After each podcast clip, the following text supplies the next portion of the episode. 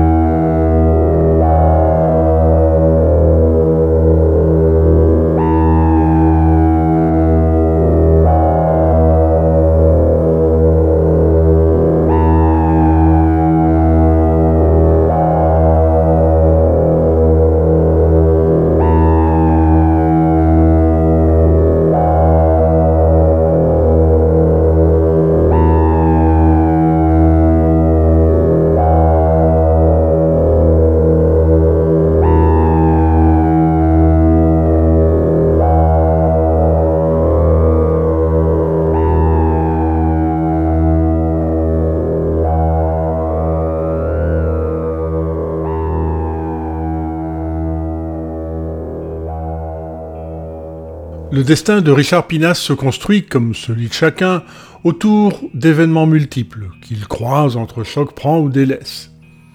Fêter ses 17 ans sur les barricades parisiennes, le 7 mai 1968, quatre jours après la dispersion violente par les CRS d'un rassemblement étudiant dans la cour de la Sorbonne, est parmi ceux dont il s'imprègne, qui nourrit un besoin de liberté, renforcé par la solidarité des protestataires que les jeux de matraque athlétique et les arrestations brutales déterminent chaque jour un peu plus. Il milite activement au sein du groupuscule informel du lycée Jacques de Cour, où il continue à briller. Pasteur Bac d'abord, serine ses parents. Malgré l'envie de devenir musicien professionnel. Avec Klaus Blaskis, futur chanteur de Magma, il joue de la guitare dans Blues Convention, mais quitte le groupe avant le premier disque. On a débuté par Zind.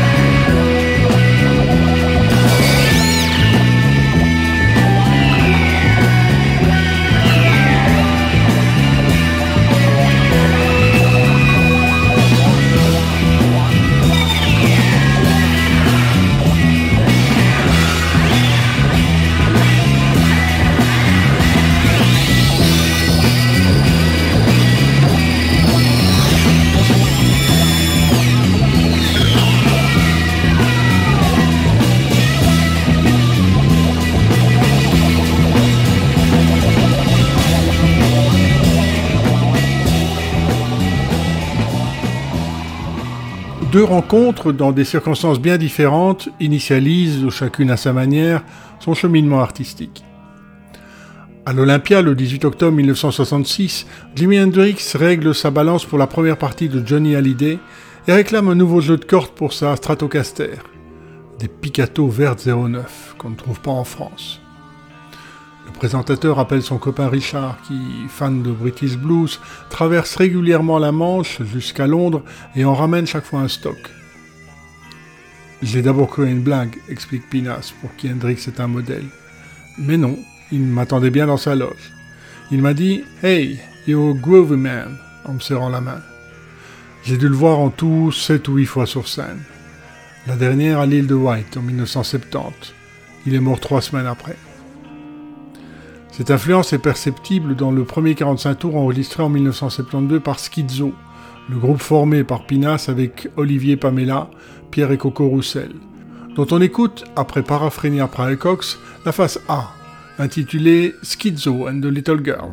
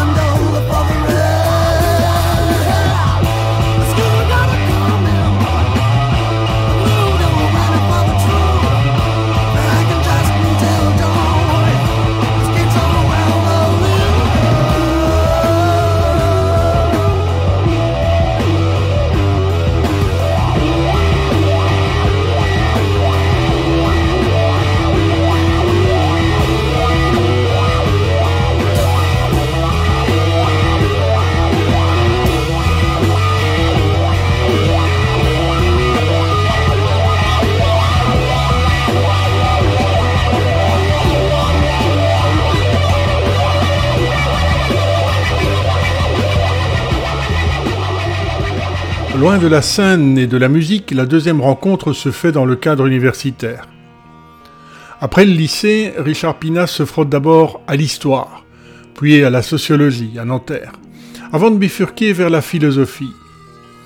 Il écoute Michel Foucault, parti au Collège de France, François Châtelet, Jacques Lacan, et suit le cours magistral, parce que la philosophie c'est comme la musique, et on n'interrompt pas la musique, que donne Gilles Deleuze dans une classe surchargée à Vincennes en 1970.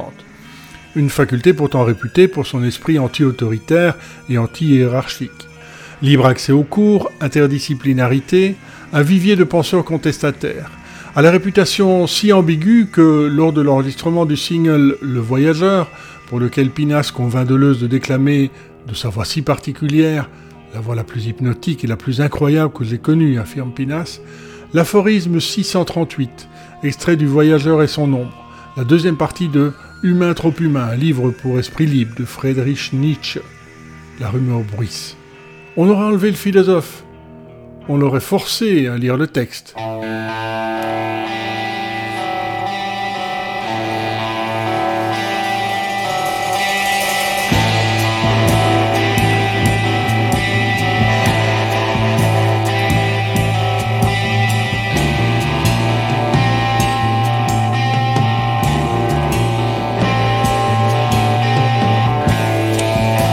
Ne serait-ce que dans une certaine mesure, à la liberté de la raison. Ne peut rien se sentir d'autre sur Terre que voyageur. Pour un voyage toutefois qui ne tendra vers un but dernier, car il n'y en a pas. Mais enfin, il regardera les yeux ouverts à tout ce qui se passe en vérité dans le monde. Aussi ne devra-t-il pas attacher trop fortement son cœur à rien de particulier. Il faut qu'il y ait aussi en lui une part vagabonde, dont le plaisir soit dans le changement et le passage sans doute. Cet homme connaîtra l'ennemi mauvaise au prix de lassitude. Il trouvera fermée la porte de la ville qui devait lui offrir le repos. Peut-être qu'en outre, comme en Orient, le désert s'étendra jusqu'à cette porte, que les bêtes de proie y feront entendre leur hurlement tantôt lointain, tantôt rapproché, qu'un vent violent se lèvera, que des brigands lui déroberont ses bêtes de somme. Alors, sans doute, la nuit terrifiante sera pour lui un autre désert tombant sur le désert, et il se sentira le cœur las de tous les voyages.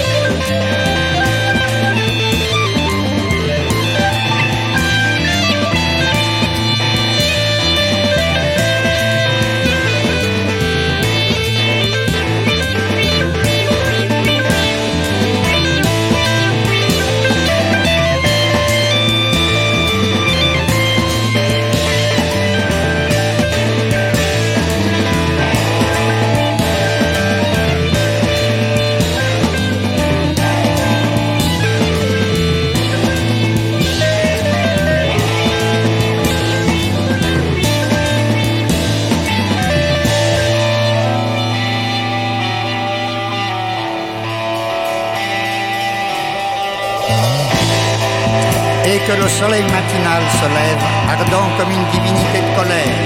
Que la ville s'ouvre, il verra peut-être sur les visages de ses habitants plus de désert encore, plus de saleté, de fourberie, d'insécurité que devant les portes. Et le jour, à quelque chose près, sera pire que la nuit. Il se peut bien que tel soit à quelques moments le sort du voyageur.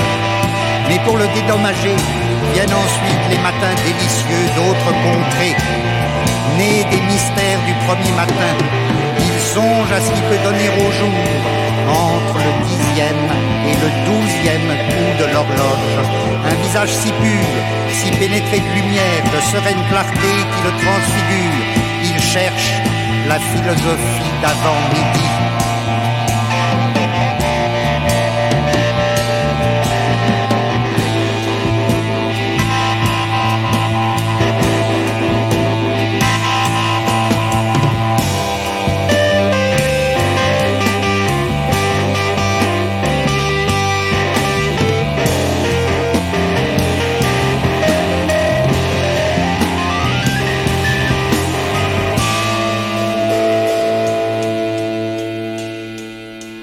Deleuze, s'il ne répond pas aux questions ou aux objections qui lui sont faites pendant son enseignement, quoiqu'il les écoute aimablement, croit aux rencontres, qui engagent totalement, et participe pleinement au projet de schizo de celui qui va devenir un ami.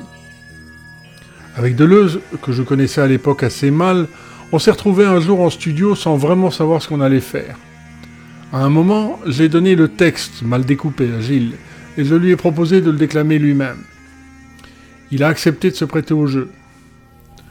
Deleuze corrige le texte, trop long au regard de la musique, et en module la forme en fonction de l'arrangement.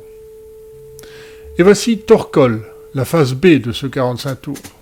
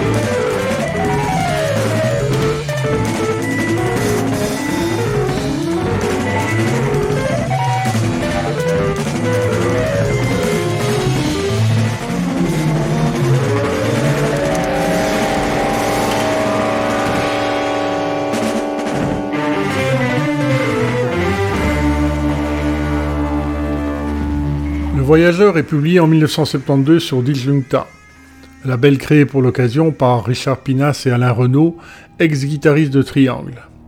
C'est une première expérience d'autoproduction en France. Le disque est financé par l'acteur allemand Mathieu Carrière. Il a alors déjà tourné avec Volker Schlendorf et Andros Valta. Et les 2000 exemplaires sont distribués gratuitement. Le côté anard de Mathieu faisait qu'il était proche de nous. Il lui en a coûté 7000 francs. Deux jours de studio dans un petit 8 pistes situé à 80 km de Paris, plus le pressage. Personne n'a pris d'argent là-dessus. C'était un acte strictement militant.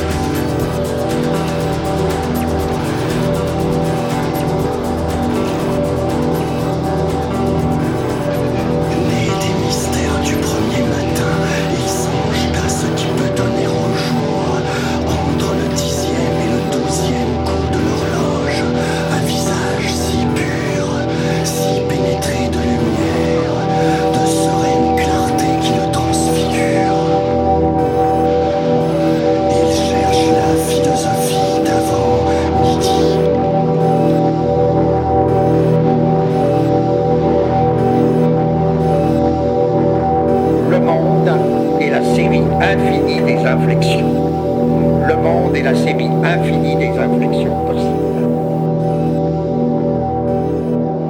Le monde est la série infinie des inflexions. Le monde est la série infinie des inflexions possibles. Le monde est la série infinie des inflexions. Le monde est la série infinie des inflexions possibles.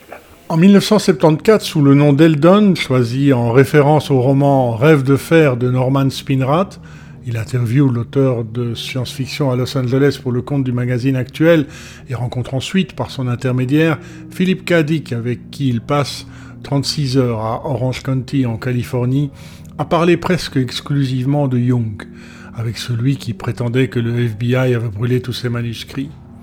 Richard Pinas enregistre l'album Electronic Guerilla seul, à l'exception d'un titre où intervient la guitare d'Alain Renault et de la reprise du Voyageur, titré cette fois Ouais, marchait mieux qu'en 68. Il en retravaille le thème en 2001 avec Maurice G. Un autre écrivain de science-fiction, français exilé au Canada, et synthé dans Artefact, sous le titre Humain trop humain, le voyageur, qu'on vient d'entendre.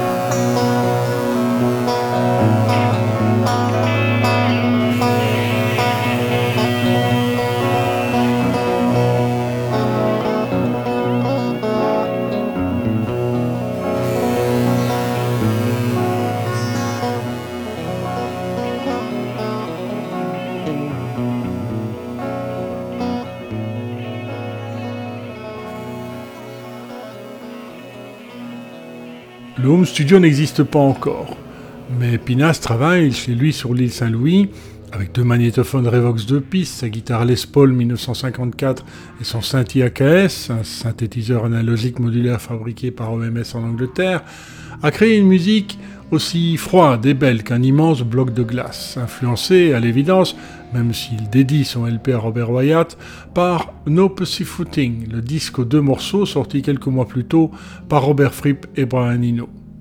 Northern Line Lady en témoigne, ainsi que Back to Eldon qu'on écoute.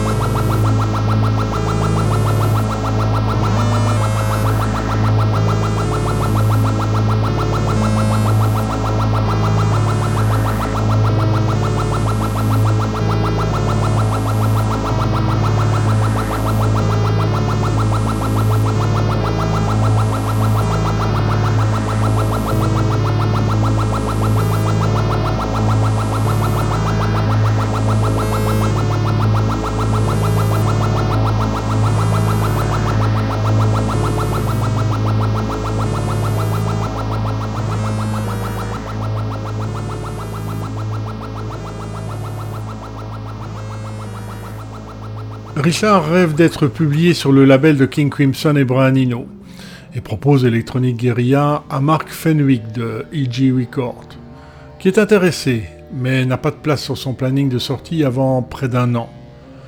Bien trop long à attendre quand on a 22 ans. Le label empêtré dans des spéculations immobilières à la fin des années 1980 se retrouve finalement en défaut de paiement des royalties dues à ses artistes.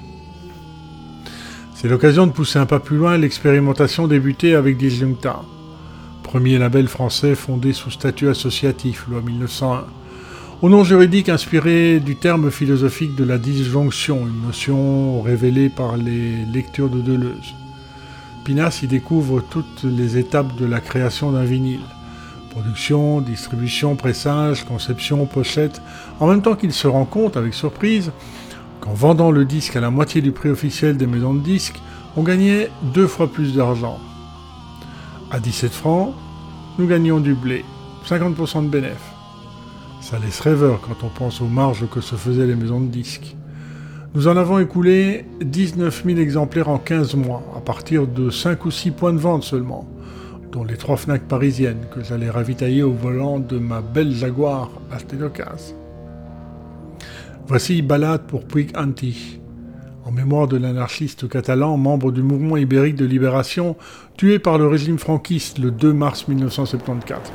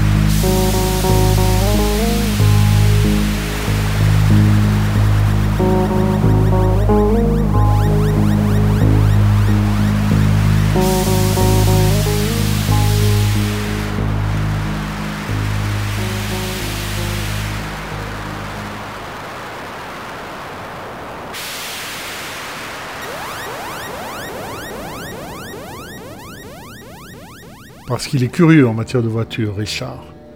La première chose qu'il me demande lorsqu'on arrive près de ma V70 bleue sur le parking de la gare de Bruxelles-Midi, c'est d'ouvrir le capot pour voir le moteur.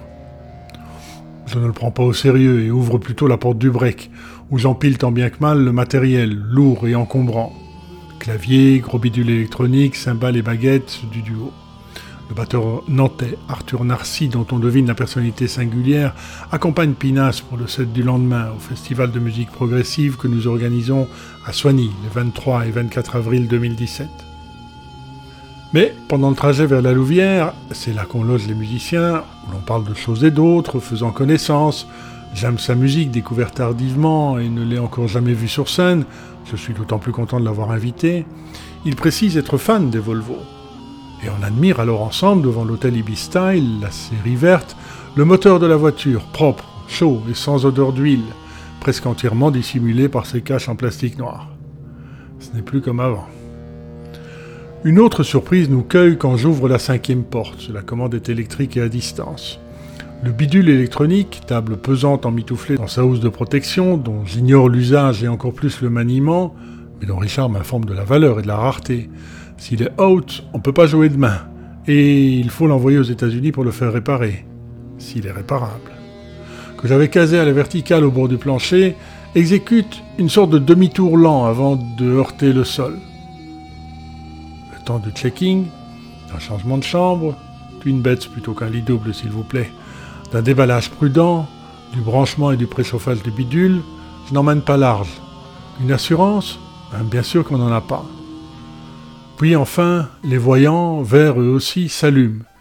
Et ouf, le bidule fonctionne. On se quitte avec Circulus Vitiosus, dans lequel on perçoit l'influence des compositeurs minimalistes américains Philip Glass et Terry Riley, et où l'on fait sienne la pensée du philosophe musicien Pinas. Si la pulsation rythmique est l'incarnation littérale de l'âme du monde, alors la musique est un devoir cosmique.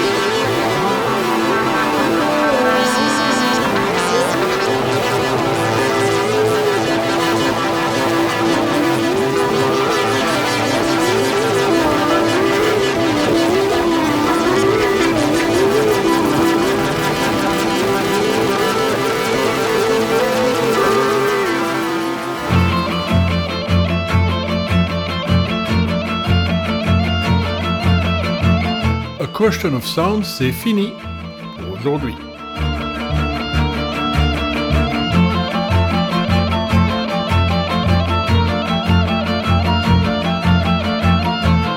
Dans un mois, Camembert électrique de Gang.